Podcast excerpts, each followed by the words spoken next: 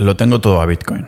Cuando he mencionado esta estrategia en las entrevistas que me han hecho otros creadores de contenido, o incluso cuando lo dije hace aproximadamente un año en la radio televisión española, me tacharon automáticamente de loco. Bueno, cuando estaba ahí en, esa televisión, Bitcoin estaba como muy arriba y entonces era un genio. Y cuando baja, como puede ser ahora, y seguro que va a bajar más, no pasa nada, entonces sí, entonces soy un kamikaze. La opinión de la gente, eso sí que es volátil, es más volátil que el precio de Bitcoin, pero yo soy impasible y tengo la convicción que estoy haciendo lo correcto, de lo contrario, pues lógicamente no lo haría.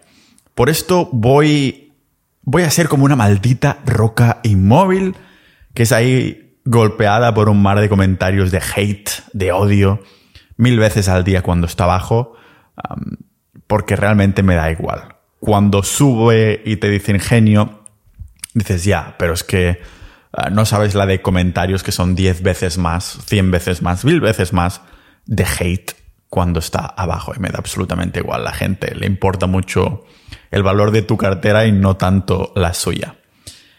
Antes de que esta gente pueda escuchar mis argumentos, que de esto va el episodio de hoy, lógicamente, ya me han tachado de extremista por tener el 100% del patrimonio en Bitcoin o por comer solo carne, ahora desde hace dos años que no como verdura. Bueno, siempre hago algún trampeo, algún fin de semana con amigos para ser social o algo así, lógicamente, pero el 90 y pico por ciento de los casos solo carne.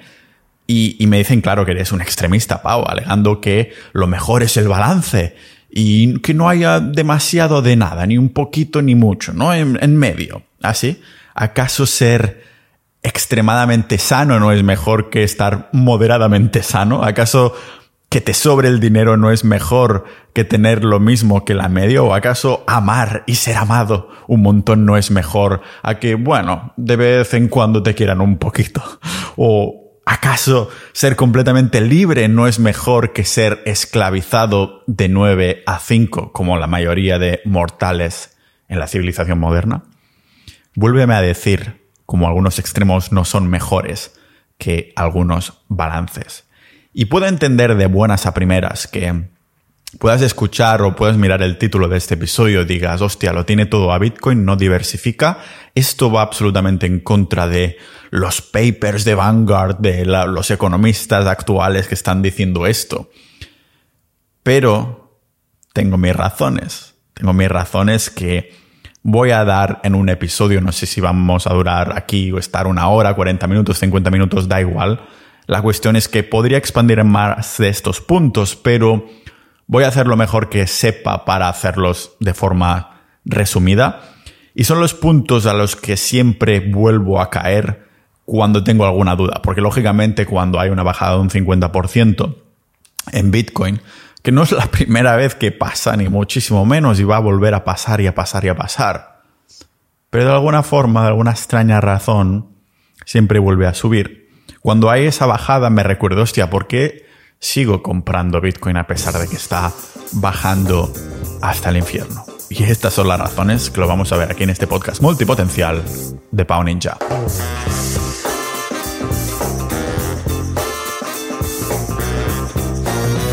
Este episodio está patrocinado por los miembros de Sociedad.ninja si te quieres unir a una comunidad multipotencial que no solo es multipotencial, sino que es muy bitcoiner. Los canales ahí de Bitcoin y también tenemos de alternativas criptomonedas, altcoins, shitcoins, como quieras llamarlas, también están bastante activos. El, perfil de multipotencial que está en Sociedad.ninja tiene un gran interés por el dinero, por los negocios online, por la salud y buscamos ser polímata, ser un poco como Leonardo da Vinci, que ser polímata es como la evolución del multipotencial, ¿no?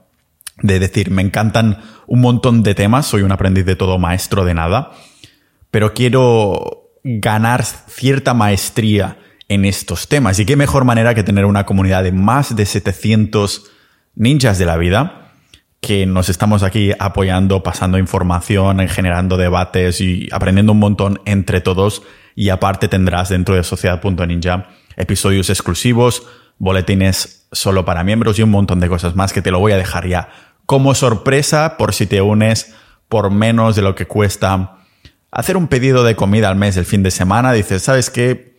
Este fin de semana no me voy a comprar la pizza y esto va a sociedad.ninja porque voy a apoyar a Pau, el contenido que hace, que me molan montones de temas y quiero estar ahí en una comunidad y tener un montón de cosas extras que ya digo, va a ser una sorpresa.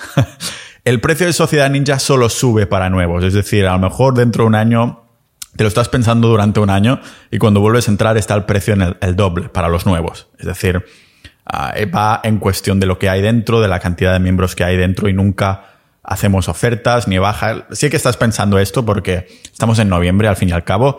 Te saludo desde, desde Lisboa, en el que voy a estar aquí un mes, que por cierto no hay episodios, hay episodios, no hay, ¿cómo se llama? Ah, impuestos de esto, de criptomonedas a partir de un par de meses me parece que cambia la ley y van a empezar a las presiones de Europa. Y este podcast va bastante en, busca de esta libertad. y creo todo este tipo de contenido precisamente gracias al apoyo que recibo de vosotros. Así que sociedad.ninja para unirte. Los que no me estáis siguiendo en vídeo, no os habréis dado cuenta del corte mágico que ha hecho Juan, mi amigo y editor de vídeo, porque ha sido justo empezar la introducción que han empezado a picar ahí con taladros en el apartamento de al lado y ha estado todo el día. O sea que voy a empezar el episodio el día siguiente porque digo, voy a ir aquí a Lisboa, me voy a estar de puta madre cuidando de los dos gatitos en un apartamento con un montón de espacio, voy a grabar tranquilamente el podcast. Sin embargo, cada día que he estado han empezado a taladrar en el momento menos indicado y a la vez eh, vivo lo que es a cinco minutos en coche del aeropuerto, o sea que cada cinco minutos hay un avión que vuela raso. Ah, pero bueno, para taladrarme también todos los comentarios de hate que cuando, desde que empezó a bajar Bitcoin, me empezaron, empecé a ver en Twitter, sobre todo para mí, Twitter y iVoox son como los sitios donde hay más cuñados que se juntan ahí solo para criticar o algo por el estilo. Por suerte para mí es una buena época para hacer purga también, porque así le doy al silenciar y no los voy a ver nunca más. Sin embargo, ellos están ahí pendientes de mí, pero yo ni siquiera ya veo sus mensajes. si fuera una crítica constructiva diría, mira Pau, puedes hacer esto, esto, esto. No, pero eso. Ah, ¿Te ha pasado esto? Digo, un momento, yo no he perdido nada de pasta. Ah, porque no he vendido nada. O sea, yo sigo acumulando Bitcoin.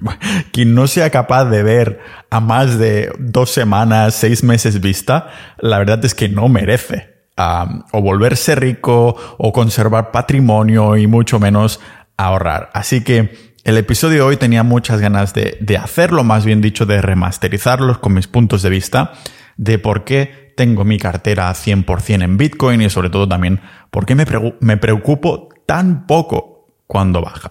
Porque sí, puedo dormir totalmente tranquilo ah, porque es una de las cosas que entiendo. Que diversificar, al menos en mi casa, en mi casa y en mi caso, no se corresponde a mi, mi perfil de inversión. Si buscas, de hecho, diversificar inversiones en Google, la palabrita ahí combinada, en los primeros resultados te aparecerán artículos de bancos. en serio, de bancos. Esto ya nos da una pista, ¿vale? De buenas a primeras, de quién sale ganando si decidimos no poner todos los huevos en una misma cesta. Los bancos, eh, que bueno, al fin y al cabo los bancos y los gobiernos son exactamente lo mismo. Ambos son nuestros queridos amigos que siempre quieren lo mejor para nosotros, ¿verdad? Porque siempre, los bancos siempre quieren que ganes dinero, por esto te dejan pasta para tu casa, porque si la pierdes y no puedes pagarla, ellos no ganan nada. no, ellos que va, si son casi una ONG, que antes usaran esclavos para trabajar gratis no significa que sigan siendo el diablo, ¿verdad? Pero es que la esclavitud sigue existiendo, pero está encubierta y es sutil para que no te revoluciones. Antes los líderes mundiales pillaban los esclavos y venga, a trabajar gratis. Ahora tenemos que trabajar por dinero, pero resulta que el gobierno imprime todo el dinero que quiere de forma ilimitada y que no se te olvide, eso sí, devolver la mitad en forma de impuestos, solo para que te quede claro quién es el jefe y que le debes ahí tu vida al Estado. ¿Es de locos que tenga yo todo mi patrimonio en un activo que no se puede crear de la nada y que el Estado no pueda tocar como es Bitcoin? ¿O es más de locos dedicar un tercio de tu vida, de tu tiempo de vida, para que te den papeles de Monopoly que después degraden además con tu tiempo de vida? Nos tratan de tontos, al menos los esclavos de antes sabían que eran esclavos. Ahora, con estos pasos extras de la esclavitud moderna, nos pensamos que llueve cuando en verdad nos están meando en la cara. Si desde 1971 estamos envueltos en un uh, funcionamiento de un sistema monetario actual que te hace esclavo de un dinero que, que, bueno, que pueden imprimir de forma ilimitada y que por lo tanto cada vez que multiplican el dinero a efectos prácticos lo que están haciendo es dividiendo tu tiempo de vida cada vez que imprimen dinero, cada vez que hay expansión monetaria. Porque al fin y al cabo has tenido que usar tiempo para generar este recurso que es ilimitado para ellos, pero tu tiempo de vida es limitado para ti. ¿Cómo nos escapamos de ahí, ¿no? De esta estafa piramidal que es tan grande porque todos participamos al fin y al cabo. Para mí tener Bitcoin es hacer short. Es hacer un short, ir en contra a la estafa piramidal, al esquema Ponzi, que es nuestro sistema monetario actual. Apostar en contra. Y aunque algunos pensarán que es imposible tumbar a un monstruo, pues un monstruo de este calibre, ¿no? En el que todos estamos participando y que si no ha caído es porque es tan grande que todos estamos participando. Quizás podemos pensar que es demasiado grande para combatirlo, pero los bitcoiners, los maximalistas de Bitcoin como yo, que solo tenemos todo a un activo como es Bitcoin, tenemos un aliado que nunca antes ha fallado y es la historia. Nunca ha habido un sistema monetario de dinero fiduciario que haya sobrevivido al pasado, en el pasado que haya sobrevivido a esto, ¿no? Al, paso del tiempo, a la historia. Este sistema es como, por ejemplo, el comunismo, ¿no? En el sentido de que suena muy bien en teoría, en papel, y los más interesados en ellos, pues lo implementan y lo han hecho más de una vez, pero siempre ha terminado fracasando, ¿vale? Con los mismos resultados, en quiebra. El tema del comunismo es solo un ejemplo. Un sistema monetario fiduciario es exactamente lo mismo, termina siempre igual. Pregúntaselo a los 130 millones de ciudadanos que vivieron que vivieron en sus carnes el sistema monetario romano que explico muy extensamente. Es un episodio medio histórico, medio de finanzas que os va a molar mucho, que hablé en el episodio 373. Ahí estaban los gobernantes creando monedas de la nada que llevó a una hiperinflación encubierta. Que si me lo permitís voy a decir que es como ahora. ¿Qué dices, Pau? ¿Hiperinflación en Europa? ¿Qué va? Si la inflación es solo, entre comillas, de un 8%. Esperad a ver más. Aunque no creo que tardemos dos siglos en caer como Roma, porque ahora, digamos que tenemos esta economía digital que crea una... Mm, hemos creado una cultura en la que todo sucede tan rápido, ¿no? Es este, este mashup, esta sinergia, este venom entre economía digital, cultura rápida de la, no paciencia. Seguramente este sistema monetario no tardará dos siglos en caer, pero veo una, una agenda que empuja a mantenerlo al máximo posible, el máximo de tiempo posible, porque al fin y al cabo quien manipula todo esto está interesado en que puedan crear uh, uh, dinero de la nada. El otro día vi un, short muy interesante, decía, a ver, si vamos a hacer un partido de básquet uno contra uno, y tú tuvieras la opción de, de trampear, de falsear, de hacer trampas sin que yo me enterara, ¿acaso no lo harías? En un partido de básquet uno contra uno y además si nos jugamos mil euros o diez mil euros lo harías. Si pudieras asegurar que yo no me voy a dar cuenta. Por lo tanto, aseguras que estás ganando. E, entonces, si lo que estamos jugando es la manipulación del mundo, el poder, el dinero, el tiempo, ¿acaso no trampearías? Si ya harías trampas en un partido de básquet, ¿cómo no lo vas a hacer si tienes la opción de manipular el mundo? Estamos exactamente en, en lo mismo. Por esto, nos castran, nos castran figuradamente y literalmente, de mente eh, y de cuerpo, ¿vale? La guerra entre hombres y mujeres, el racismo, los géneros, un montón de patrañas más que lo único que buscan es quebrantar la sociedad por dentro para que estemos dispersos y no podamos levantarnos contra algo así. Y algo que también digo figuradamente y literalmente, porque figuradamente sería esta manera de hacerlo a través de la mente, de la sociedad, de la cultura, y literalmente también por lo que comenté en el episodio 406, que biológicamente no es casualidad que el auge del veganismo demonice la carne. Así nos pueden hacer dependientes de las hamburguesas de laboratorio, de alimentos llenos de fitoestrógenos que te castran literalmente, físicamente, biológicamente, químicamente. Ah, por esto cada vez tenemos más abortos espontáneos, menos hijos, más cesáreas. Algo está descuadrado de la naturaleza.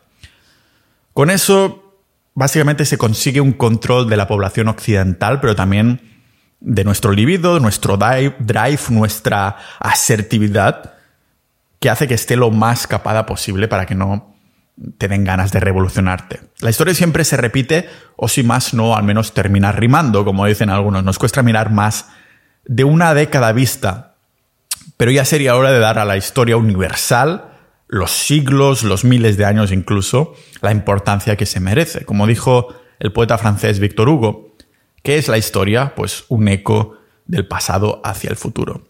Por esto para mí me parece más tontería apoyar la diversificación pensando en estudios y papers empíricos actuales de la última década. Es como intentar predecir el precio de una acción a toro pasado. El mundo va cambiando demasiado rápido para hacer niño, eh, eh, ceñirnos en esto.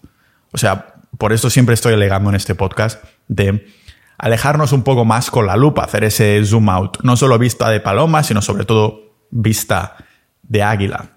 Y aquí estaba apelando en este motivo de diversificar un poco más al, al sentido común, ¿no? a ver las cosas en perspectiva, al sentido común que todos estamos perdiendo con el tiempo. Yo creo que no es casualidad, que suena conspiranoico, pero no creo que sea la casualidad que todos estemos perdiendo este, este contacto con este sentido, este sexto sentido perdido al fin y al cabo. Por eso se llama sentido, porque es algo que es de instinto, intrínseco dentro de ti. Pensad que la Reserva Federal Ah, haciendo esta, este zoom out, esta vista de pájaro, la Reserva Federal de Estados Unidos fue creada en el año 1913 y el Banco Central Europeo solo ya en 1998. También para ponerlo en perspectiva, el propio euro como moneda tiene poco más de 20 años de vida, que por cierto cayó ya, desde que salió el euro, cayó ya en un 15% de su valor en los primeros años de salir. Y el dólar, aunque tiene dos siglos de historia, ha sido una divisa muy distinta. O sea, ha conservado el mismo nombre, dólar, dólar americano. Pero ha sido una divisa muy distinta en distintos periodos de tiempo, aunque haya mantenido este nombre. Y sí, también ha perdido ya un 98% de su valor. Con esto quiero hacer ver que quizás Bitcoin es volátil al corto plazo, pero en su tiempo de vida ha subido. Esto es un hecho podría bajar a largo plazo, podría serlo, pero lo que es un hecho inquebrantable y que no va a cambiar es que el dólar, el euro, cualquier moneda, solo va hacia abajo. Si ya se ha devaluado el dólar americano en un 98%, significa que tu tiempo de vida, el que has usado para generar ese dinero, no ha servido para nada. Ya, Pau, pero ¿y si invierto? Entonces mis activos van subiendo de valor, mientras el valor del dinero va bajando, ¿no?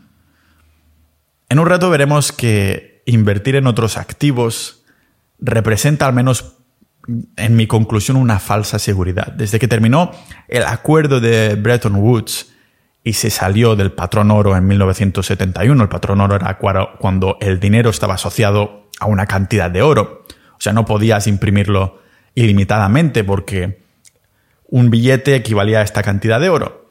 ¿Qué pasa? Que, lógicamente, en manos del gobierno em, empezaron a imprimir más, aún no teniendo esa cantidad de oro. El caso es que, para subvencionar la guerra de Vietnam, que perdieron, se salió de este patrón oro en 1971 y desde entonces todo el mundo está jugando este juego del Monopoly de dinero ilimitado. Pues desde que se salió de este 1971, la divergencia entre el PIB, los salarios Ah, medios más frecuentes, el incremento de deuda y la devaluación constante de las divisas fiduciarias, no ha hecho más que aumentar esa divergencia. El coste de la vida, lo que nos cuesta vivir, la devaluación de nuestro tiempo, no ha hecho más que aumentar. La separación entre todos estos puntos es cada vez mayor y os dejo un gráfico muy chulo en las notas del episodio. ¿Esto qué significa? Pues vaya que, aunque pueda parecer que los salarios aumentan, y sí, quizás lo hacen en una media de, yo qué sé, 2% anual o algo por el estilo, el coste de la vida en comparación es mucho mayor. Se separa mucho más del tiempo que gastamos generando dinero. Así que a menos que encontremos un vehículo de inversión que nos dé más de un 20% al menos anual, con un riesgo mitigado, poco sentido tiene que, ah, o sea, tener una cartera de inversión con un objetivo de un 4, un 5, un 7% anual de rentabilidad, si después la devaluación total, después si el coste de la vida, si después el poder de tu compra es mucho menor, puedes comprar muchísimo menos. Entonces, ¿qué sentido tiene que crees un 4, 5, 7% anual si te, si te están sacando al menos un 20% al año? ¿Hay maneras de generar más de un 20% anual con inversiones? Pues sí. ¿Con riesgo, riesgo mitigado? Pues no. Algunos tendrán una versión al riesgo nula, pero la mía, ya os digo, es muy elevado. Me considero muy conservador y puede parecer que no tiene sentido que me considero muy eh, conservador, pero tenga todo a Bitcoin. Para mí tiene todo el sentido del mundo. O sea, imaginemos un mundo en el... para ponerlo en perspectiva, un mundo en el que el sistema monetario que se usa funciona bien. Que no fuera un timo. Que no fuera una casa de putas. Imagina que todo el tiempo que has pasado trabajando para generar ingresos fuera un tiempo, un dinero que no perdiera valor con el tiempo porque los productos y servicios no tuvieran virtualmente inflación, que fuera muy poco. ¿Qué harías? ¿Ahorrarías o invertirías? Quizá si eras, eh, parezco un argentino o un uruguayo, quizás es la catalanada que se me pone entre medio. Lo que iba a decir es que quizás si fueras una persona muy conservadora como yo, no te interesaría para nada intercambiar cierto riesgo, es decir, paz mental, a cambio de obtener mucha más rentabilidad futura. Si fueras un pequeño tiburón, por el otro lado, ¿no? Que dices, sí, sí, dices, pues sabes qué, tengo la opción de arriesgarme, de asumir este riesgo, a cambio de obtener más dinero en el futuro, hacerme rico, algo así, así que voy a invertir. Tienes esta opción también. En un mundo en utópico en el que el sistema monetario actual no fuera un timo, funciona, la elección sería únicamente tuya y no habría una opción que fuera mejor que otra. Solo la mejor opción para ti. Puedes ser un conservador que ahorra, porque no pierde valor tu dinero, un pequeño tiburón que decide que quiere hacerse rico y se va a arriesgar su patrimonio a inversiones que le pueden dar mucha pasta. El problema es que el sistema monetario actual nos obliga a ser inversores a arriesgarnos a invertir de alguna forma o de otra, con más o menos riesgo, pero nos, nos obliga a invertir. ¿Por qué? Porque sabemos que dejar el dinero en el banco solo hace que nuestro tiempo que hemos usado para generar riqueza cada vez valga menos y menos, porque el dinero pierde valor en el banco. De nuevo, el sistema monetario actual nos obliga a ser inversores o pobres, porque vas a dejarlo en el banco si no eres inversor. Por esto no diversifico, porque con Bitcoin la opción que hemos visto hace un momento de vuelve a tener sentido, te permite simplemente ahorrar y olvidarte de invertir. Simplemente ahorrar en Bitcoin y no preocuparte de invertir, dejar de ser inversor y simplemente ahorrar otra vez, pasar a ser un ahorrador. Como mm, en su momento, ¿no? Como ya que hemos mencionado antes la historia, un romano que quería ahorrar sus monedas de oro o de plata antes de ah, que las empezaran a multiplicar los gobernantes. En esas buenas épocas, la época dorada de Roma, pues tú generabas un beneficio siendo, siendo zapatero o siendo Rajoy. y, ah, o carpintero, te lo guardabas y con el tiempo, más adelante, incluso valía más dinero, una reserva de valor o como un tatarabuelo que podía ahorrar en oro antes de declarar, que declararon el, eh, el sistema fiduciario en 1971, que dijeron, a partir de ahora vamos a imprimir dinero de la nada. Pues simplemente podías ahorrar. Lógicamente hay un precio psicológico a pagar para las personas que hacemos como yo. Y es el hecho de ver la volatilidad cortoplacista, los movimientos de precios constantes que hacen que te vuelvas loco si es el primer mercado bajista de Bitcoin que has vivido nunca. Lo entiendo perfectamente porque solo hace una década que Bitcoin ha salido como solución. El mercado aún está, digamos, decidiendo qué es esto de Bitcoin exactamente y hay muy poca gente que entienda qué es. Más bien dicho, poca gente que aún no entiende qué soluciona Bitcoin realmente porque aún no entiende las propiedades del dinero y cómo funcionan uh, el sistema actualmente, el sistema monetario actual. me, recuerda, me hace mucha gracia un hater, me dejó un comentario el otro día, que aunque fuera con mala intención y fuera ahí a picar, me gustó y sin darse cuenta generó ahí un, un proverbio.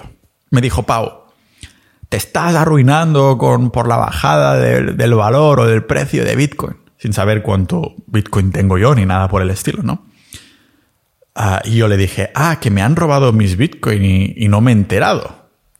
Y diciendo que, claro, mientras no lo convierta, no lo venda por euros o por dólares o por ninguna moneda fiduciaria, yo no he perdido una mierda. Sigo teniendo mis Bitcoin. Porque solo me preocupo del Bitcoin que voy acumulando con el tiempo, que al fin y al cabo es una gráfica que siempre va para arriba, porque siempre acumulo. Por lo tanto, hay más acumulación, lógicamente, y no vendo. A lo que el tipo me respondió Claro, y yo no estoy gordo hasta que me saco la camiseta. Y pensé esto, ¿no? Que aunque me respondiera sarcásticamente, intentando faltarme al respeto, y aunque igualmente lo silenciara para no saber nunca más de él, pensé que tenía razón. O sea, pero no la razón que él piensa, sino otro tipo de, razón. O sea, este troll de mierda me ha dicho una versión moderna de una adivinanza china que no tiene respuesta que la adivinanza viene a decir algo así. ¿Qué sonido hace un árbol cuando cae en un bosque en el que no hay nadie? Lo primero que pensamos es el que hace el mismo sonido que escucharíamos si estuviéramos ahí. Pero nadie puede responder a esta pregunta exactamente porque nadie está ahí. Son como acertijos sin solución de hace miles de años para hacerte pensar. Tanto con Bitcoin o cualquier inversión que haya bajado, como podrá ser ahora, como con el gordo que tiene una camiseta puesta y no sabes que es gordo, es más de lo mismo. Mientras no te saques la camiseta, mientras no vendas Bitcoin, cuando hay un mercado bajista me da la oportunidad de acumular más, que es lo que estoy haciendo, para que cuando vuelva a subir, sacármela orgulloso. Y la camiseta también. Estás ahí, mientras estás gordo, tienes la camiseta siempre puesta por estás haciendo tu workout, estás entrenando, estás haciendo dieta, estás siguiendo la carnívora, lo que quieras. Y cuando llega la oportunidad, cuando has mejorado, cuando has acumulado, cuando has hecho lo que tenías que hacer siendo totalmente impasible, te la sacas. Lo que quiero decir es que no importa lo que haga Bitcoin a corto o medio plazo. Yo voy a largo y esto largo no significa un periodo de una semana seis meses o ni siquiera cinco años. La vista de pájaro es lo único que necesito. El sentido común es la vista de pájaro. Por esto sería de gilipollas sacarme la camiseta cuando aún estoy gordo. Es decir, cuando el mercado, el mundo aún no le está prestando atención a Bitcoin, la atención que merece, es un buen momento, porque Bitcoin está siguiendo la misma línea de adopción que tuvo Internet en su momento porque representa un cambio de paradigma. La mayoría decide ahí diversificar porque al menos sabe que dejar su dinero en el banco solo habrá... Mm, solo significará al fin y al cabo que la inflación se come el dinero que has acumulado. Me explico. La estrategia más popular en este aspecto son los fondos indexados. Un fondo en el que, ya lo sabéis, ¿no? Tú pones ahí, entras muy fácilmente, solo registrándote, pasas ahí a invertir automáticamente en todo el mundo, a miles de empresas y, como en teoría, a la larga, los mercados siempre suben, aunque el, el poder de compra baja muchísimo más, sabes que la diversificación hará que no te tengas que preocupar de cuáles empresas ganan y cuáles pierden. Tiene todo el sentido del mundo dicho así. Ahora bien, ¿cuánto dinero da de media un fondo indexado mundial. Si somos generosos, vamos a decir que un 10%, vamos incluso a decir que un 15%, aunque en largo plazo nunca ha llegado estas cifras. Vamos a hacer nuestra querida vista de pájaro, el famoso zoom out. Tiras atrás con la lupa y vemos esto, que el poder de compra que pierdes es mucho mayor que el hecho de tener un activo en dólares o el euro. O sea, el dólar, la divisa que llaman refugio del mundo, ha perdido este 98% de su poder de compra. Es decir, te están dando gato por liebre. Toma un 15% anual de beneficio con tu dinero. Toma un 15% anual de tu beneficio con tu dinero que puedo ir yo multiplicando con máquinas infinitamente mientras hago que el coste de la vida sea mucho más caro que un 15% anual. Que esto es lo que está sucediendo. Crees que estás venciendo la inflación, pero estás perdiendo el poder de compra. Ah, que esto es lo que cuenta al final del día. La, la inflación es un dato falso. O sea, para empezar, ¿crees que la inflación de 2022 ha, sido un 8% mensual en España o en Europa de media? Y una puta mierda. O sea, lo comentaba el otro día en Twitter. Si un producto que comprabas hace un año ha pasado a valer un, el doble o un 50% más, es porque la inflación de ese producto es un 50% más o de un 100%. Lo que hacen con la inflación es cambiar los productos de una cesta básica para que después te puedan decir en los medios, en los datos oficiales, que la inflación es de esta cantidad. Pero es que van cambiando los productos de esta cesta básica con los productos que menos inflación han tenido para hacerte creer que la inflación es mucho menor. Pero una puta mierda, tenemos que hacer una media de los productos que compramos habitualmente y veremos que no estamos delante de una inflación, sino una especie de hiperinflación encubierta, con productos de comida que han subido más del doble. Por eso hace meses saqué, unos episodios diciendo, empieza a comprar ya cosas que puedas almacenar durante mucho tiempo, porque va a haber escasez y porque va a subir muchísimo más. Y esto ha sucedido. O sea, realmente necesitas tener un activo que te esté dando mucho más que la inflación, porque no es solo el precio de las cosas que suben, es que nuestro poder de compra baja mucho más rápido de que sube una inflación oficial. Lógicamente puedes pensar que tiene sentido comprar más activos que Bitcoin para mitigar ese riesgo. Claro, si tienes mucho de todo, si unos cuantos bajan, los otros van a subir o no bajan tanto y vas a compensar la pérdida de tu cartera. Pero ¿sabéis cómo llamo yo a esto? A quedarse igual, a dar un paso atrás y otro hacia adelante. No hay ningún millonario o rico que haya diversificado para crear su patrimonio desde cero. Normalmente lo que les genera esta riqueza es una sola acción, no acción como en bolsa, sino una manera de actuar, una acción. Un solo activo también que acostumbra a ser su propio negocio principal, su emprendimiento ganador al que llevan poniendo foco durante muchas décadas. Es más tarde que cuando rebozan de abundancia monetaria, pues compran un poco de, todo por si las moscas, pero solo cuando están en una posición que perder su riqueza es casi imposible. Para el inversor de a pie, lo que comentaba muy bien Álvaro en el episodio 391, donde me comentaba que en la cultura financiera española el tema de diversificación es más por la falta de educación de comodidad en saber en lo que estamos invirtiendo. Para mí es como esa tontería de comer un poquito de todo, ¿no? Esto simplemente, igual que en las finanzas, invertir un poco en todo es simplemente una estrategia a seguir antes de no hacer nada. Antes de no hacer nada, decides meterlo un poco en todo porque no conoces bien eh, los activos en los que inviertes o tu cuerpo en cuando quieres comer un poquito de todo y no sabes qué tipo de comidas le sienta bien a tu cuerpo y cuáles le sienta mal. Pues le metes un poquito de todo así, ni mucho veneno, ni mucho medicina, ¿no? Lo mismo con el dinero. Si no sabes qué hace o deja de hacer el activo que tienes, pues metes un poco de todo y a seguir. Pero de nuevo, esto apenas te ayuda a batir la inflación y sin duda el poder de compra lo sigues perdiendo igualmente. Este es otro de los motivos por el que lo pasé todo a Bitcoin.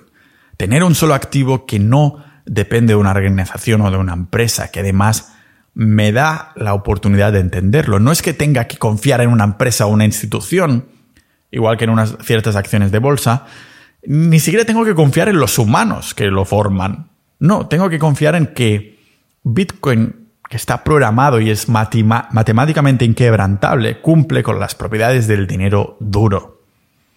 Supongo que por esto, desde que tengo todo a Bitcoin, he dormido más tranquilo que cuando lo tenían fondos indexados. Los estudios como los de Vanguard o los de Dimensional Fund Advisors o los de Portfolio Theory dan, tienen mucho sentido, ¿vale? Dan todos estos datos empíricos de que tanto la diversificación como la gestión pasiva son lo mejor, la mejor manera ahí de reducir el riesgo y la rentabilidad a largo plazo y a la par además para así ser rentables a largo plazo. Pero claro, todo esto deja de, de lado en qué invertimos y se centra en cómo invertimos, en el método. Desde que lo tengo todo a Bitcoin, he empezado a estar tranquilo con mi dinero porque precisamente después de años por primera vez tengo la opción de entender en lo que invierto. No puedo entender cada una de las mil empresas de un índice. Sé lo que tengo. Aparte de un cómo, la manera de invertir, la estrategia, que es lo más simple posible para mí, la inversión más simple o la estrategia más simple acostumbra a ser la más correcta, porque los humanos siempre queremos tocar cosas todo el rato. Es nuestro cerebro de supervivencia. Aparte de entender, de tener este cómo, la manera de invertir, tengo claro mi qué, el activo que tengo. Por su parte, tenemos ahí el componente tecnológico de Bitcoin, que es un mundo en sí mismo, pero está basado en código, en las matemáticas, un idioma que es tan honesto que funciona exactamente igual no solo en la Tierra, sino en todo el universo. No se trata de una empresa, una institución o un grupo de personas o una fundación. No, se trata de las matemáticas. Funciona gracias a un lenguaje universal y aunque las mates fueran la peor asignatura del instituto que llevaba, este es otro motivo por el que respaldo mi estrategia de no diversificación, la certeza y la verdad de las matemáticas en contra de la confianza, o más bien dicho, la desconfianza de lo que pueden hacer los humanos desconocidos, los extraños, los que no conozco, o incluso los que no conozco, los que sí conozco que también pueden ahí ir por caminos que no te esperabas, ¿no? Con sus empresas, negocios, sus palabras y sus acciones. Bitcoin no tiene este problema. No tengo que preocuparme de miles de empresas. Bitcoin siempre dice la verdad, las matemáticas nunca mentirán y por esto prefiero tener todo en un activo que sé a, ciencia exacta, que no me oculta nada porque es un sistema pseudoanónimo, ¿no? Es una máquina de la verdad, un almacén de evidencia inmutable. Y hombre, ¿qué queréis que os diga? Me da más tranquilidad tenerlo en algo así que no en pequeñas empresas y pequeñas partes de negocios que ni conozco, ni utilizo, o son deuda de estados en los que no creo o desconozco su funcionamiento interior, es lo que tienen los humanos. O sea, en estos casos sería más susceptible a que me toreen para que meta mi dinero ahí, a hincharlos. Bitcoin por su parte se la suda si estoy dentro o no. O sea, ¿será que no he visto casos de empresas, fundaciones, lo que sea, que incluso ONGs que hinchaban sus números. Mi confianza en Bitcoin es total y tengo ahí todos mis ahorros porque confío, más bien dicho, desconfío del funcionamiento del sistema monetario actual. O sea, no es una opinión mía, es un hecho que esta estafa piramidal tan grande tiene que caer en algún momento. Por esto mi Bitcoin no es solo un ahorro, es una inversión también a la vez a una expectativa de futuro. Ah, y bueno, al fin y al cabo, cualquier decisión se basa en una expectativa de futuro. ¿Acaso el mercado de valores, la bolsa, no es expectativa pura de que crecerá a largo plazo? No importa si es una acción que has comprado específicamente o los índices. Lo haces porque crees que a largo plazo va a subir. Es una expectativa de futuro, igual que hago yo en Bitcoin. O sea, ¿Acaso no intentamos besar a la chica que nos gusta con la expectativa que no nos hará una cobra? ¿Acaso no bebemos café con la expectativa de que volveremos a experimentar ese sabor que nos gusta?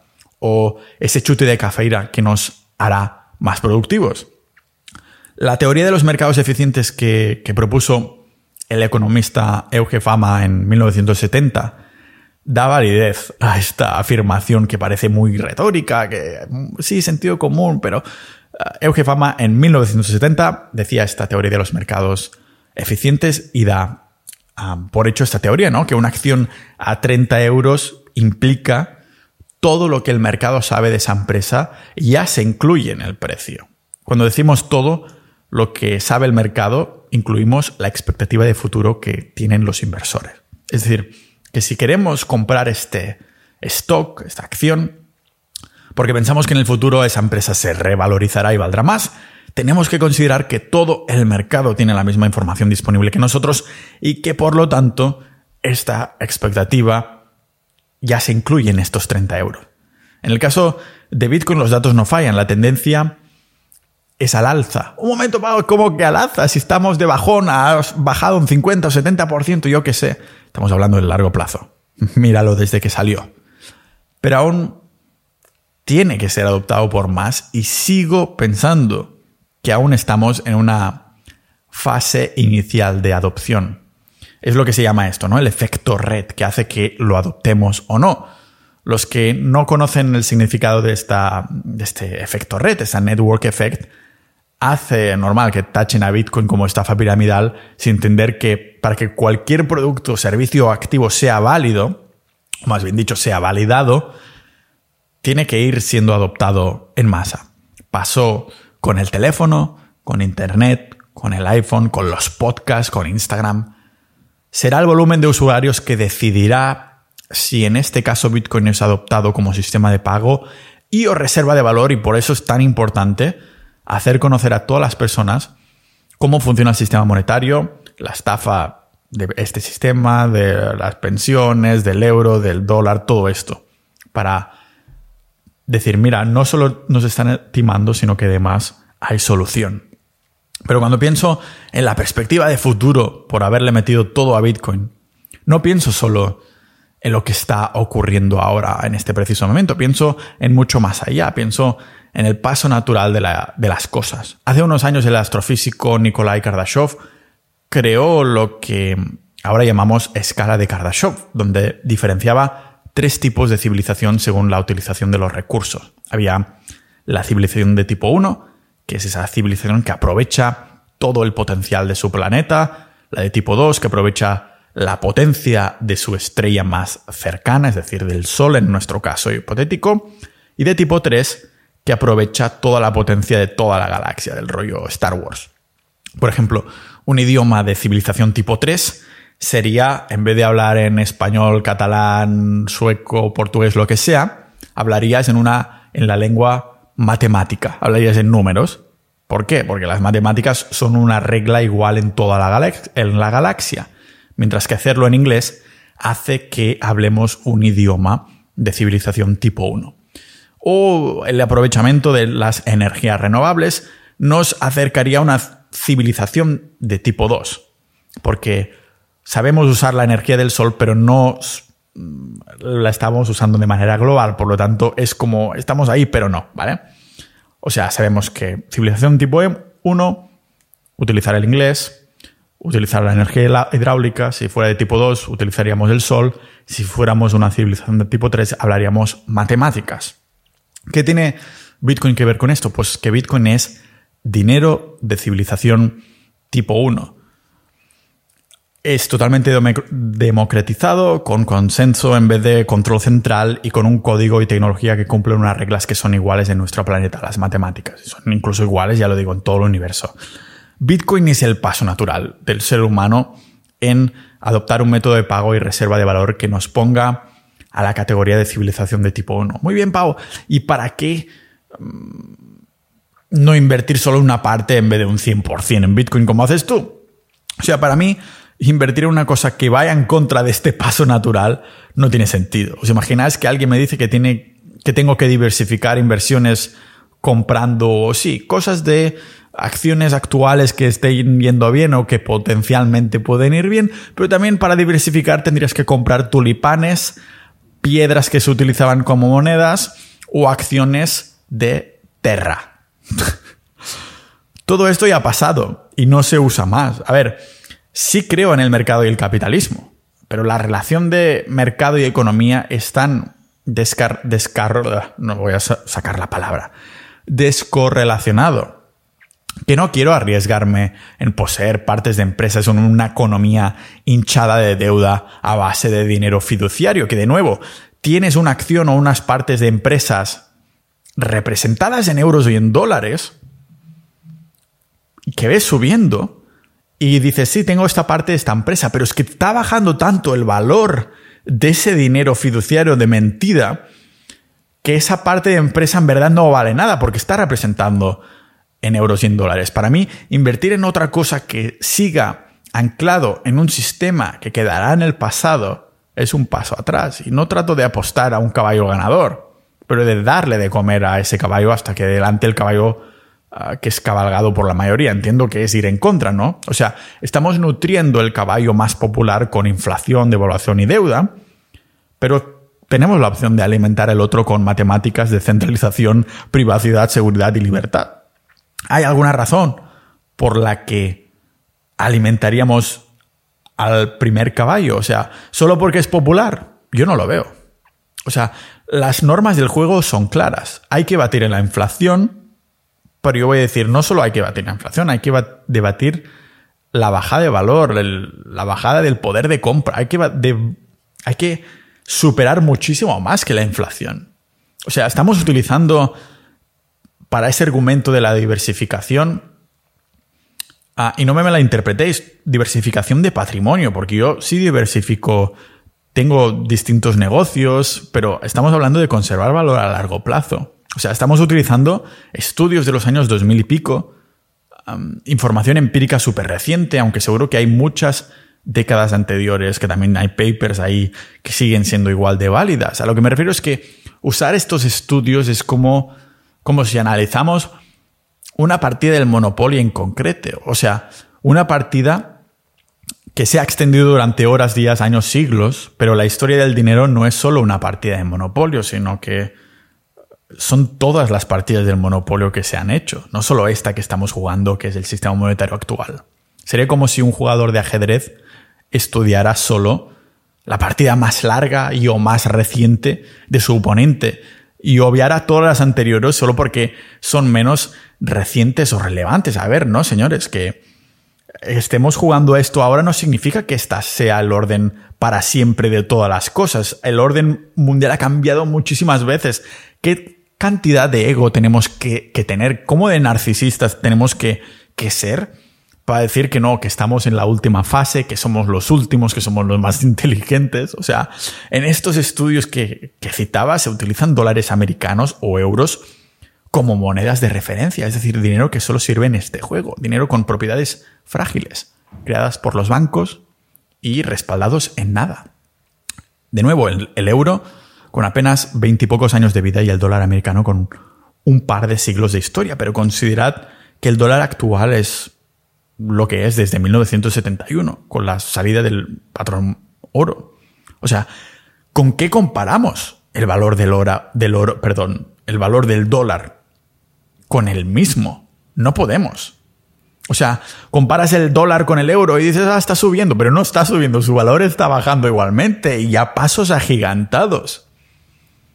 O sea, sí podemos ver que cada vez vivir es más caro.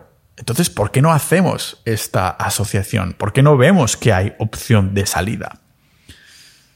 También hemos tocado esto, ¿no? Políticas monetarias de estados y bancos centrales que fueron creados en, entre 1913, 15 y 1998. No sé vosotros, pero estas para mí siguen siendo fechas contemporáneas, es reciente. Todo es muy reciente. Entiendo que cuesta ver las cosas en perspectiva, pero nadie nos ha pedido jugar este juego. y cuando te das cuenta dices, hostia, a lo mejor no quiero ser esclavo de... O sea, esclavo con pasos extras, como he dicho antes. Al menos los esclavos de antes sabían que eran esclavos. Ahora trabajamos por dinero, pero este dinero se puede imprimir ilimitadamente. O sea, ¿por qué no trabajas para mí con unos billetitos que te, te puedo imprimir yo y yo te los voy imprimiendo ilimitadamente. Dirás, vete a la mierda, Pau, ¿qué coño? Yo diría, no, no, pero es que esta, esta persona y esta y esta y esta también le dan valor. Y dirás, ya, pero es que puedes imprimirlo ilimitadamente. Es que no tenemos sentido común, señoras y señores. Ah, entiendo que algunas de estas cosas puedan ser muy... para algunos puedan sonar emocionales, pero para mí tienen toda la lógica del mundo. Estoy apelando a mi razón, creo yo. Si estuviera haciendo este episodio cuando Bitcoin está a 100.000 euros, dirías, coño, claro que sí. Por el simple hecho de que está abajo dices, uy, no lo sé, mm, no tiene demasiado sentido. Por eso digo que la volatilidad de Bitcoin es directamente proporcional a mi locura o la percepción de mi locura por tenerlo todo en Bitcoin. Cuando está abajo, puto loco. Cuando está arriba, puto genio. Por favor. no podemos ver a más de seis meses vista o qué. Por eso sigo comprando. Por esto sigo durmiendo tranquilo.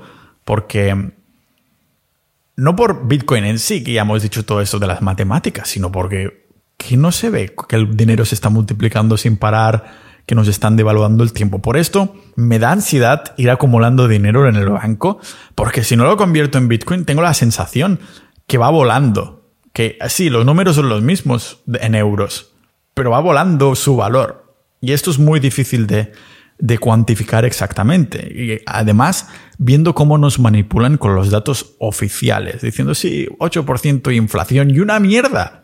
Si el queso este que está comprando Permesiano Rayano vale un 50% más ahora. Una mierda un 8%. Será un 8% de, yo qué sé, los alquileres. Pero si vamos a hacer este ejercicio, a lo mejor si tenéis algo de tiempo o curiosidad, por haber llegado hasta el final de este episodio, compara los productos que compras habitualmente con lo que cuestan ahora, con lo que costaban antes. Haces una media del porcentaje y te saldrá la inflación para ti. Este es el poder de compra que has perdido. Incluso si tuvieras todo en indexados, en fondos indexados, si has ganado un 10% y esa media te sale, siendo generosos, un 40% Has perdido un 30%. Y dices, ya, Pau, pero tú ah, has perdido, yo qué sé, un 50 o un 70% en Bitcoin. No, no. Esta pérdida es en valor fiduciario temporal, en el sentido de que realmente piensas que Bitcoin se va a cero. Quizás en los gráficos sí, quizás en el análisis técnico sí, hasta que deja de irlo hasta que deja de ir a cero. Ya hemos subido y bajado muchas veces. ¿Realmente piensas que no va a volver a subir? A lo mejor se acerca una crisis mega ultra larga, pero yo creo que se va a pagar, es decir, la paciencia, la simplicidad, el hecho de ser impasible, ser como una maldita roca en el mar, se va a pagar en el futuro. Y sé que cuesta entender porque pienso esto, ¿no? Que los humanos, por el cerebro que tenemos de supervivencia, tenemos siempre que hacer algo, ¿no? Tocamos las carteras constantemente, es el ejemplo que siempre digo, también utilizando papers actuales, los que hacen más dinero a largo plazo son los que se mueren porque no han tocado su cuenta y no se sabía que se tenía o se han olvidado de sus cuentas. Pues yo quiero emular que me he muerto o que me he olvidado que tengo Bitcoin. me olvido ¿Qué es dentro de 10 años? ¿Qué es dentro de 20? ¿Qué es dentro de 50? Me da igual. Lógicamente no voy a poner ahí dinero, valor, patrimonio que me pueda permitir perder ahora. Porque lógicamente tengo que pagar y voy jugando a esto. Es como si estoy haciendo una partida de Monopolio, pero además tengo mis otras cosas mientras tú estás tirando, mientras tú estás jugando, yo voy haciendo mis otras cosas. Es como lo, lo planteo. Sé que para muchos esto puede, a lo mejor os ha iluminado, os ha puesto la semilla de que, vale, tiene su, tiene su, su conclusión y ahora esto es más respetable, ¿no? Que es, porque he hecho algunas entrevistas con, algunos otros de creadores de contenido, hago muy pocas porque me quiero centrar en el podcast y esto, pero si conozco a alguien a más en persona, así digo, venga, vamos a charlar un poquito, ¿no?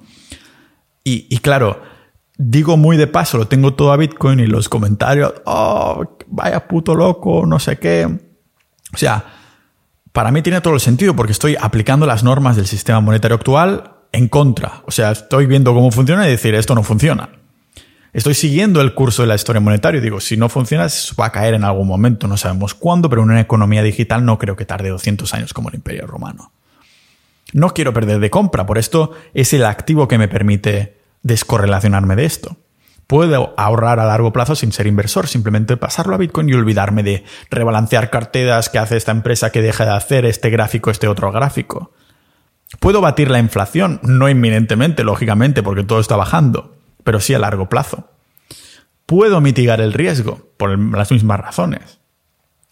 Me da la opción de entender en qué invierto, qué tengo, qué es Bitcoin. Me da expectativa de futuro.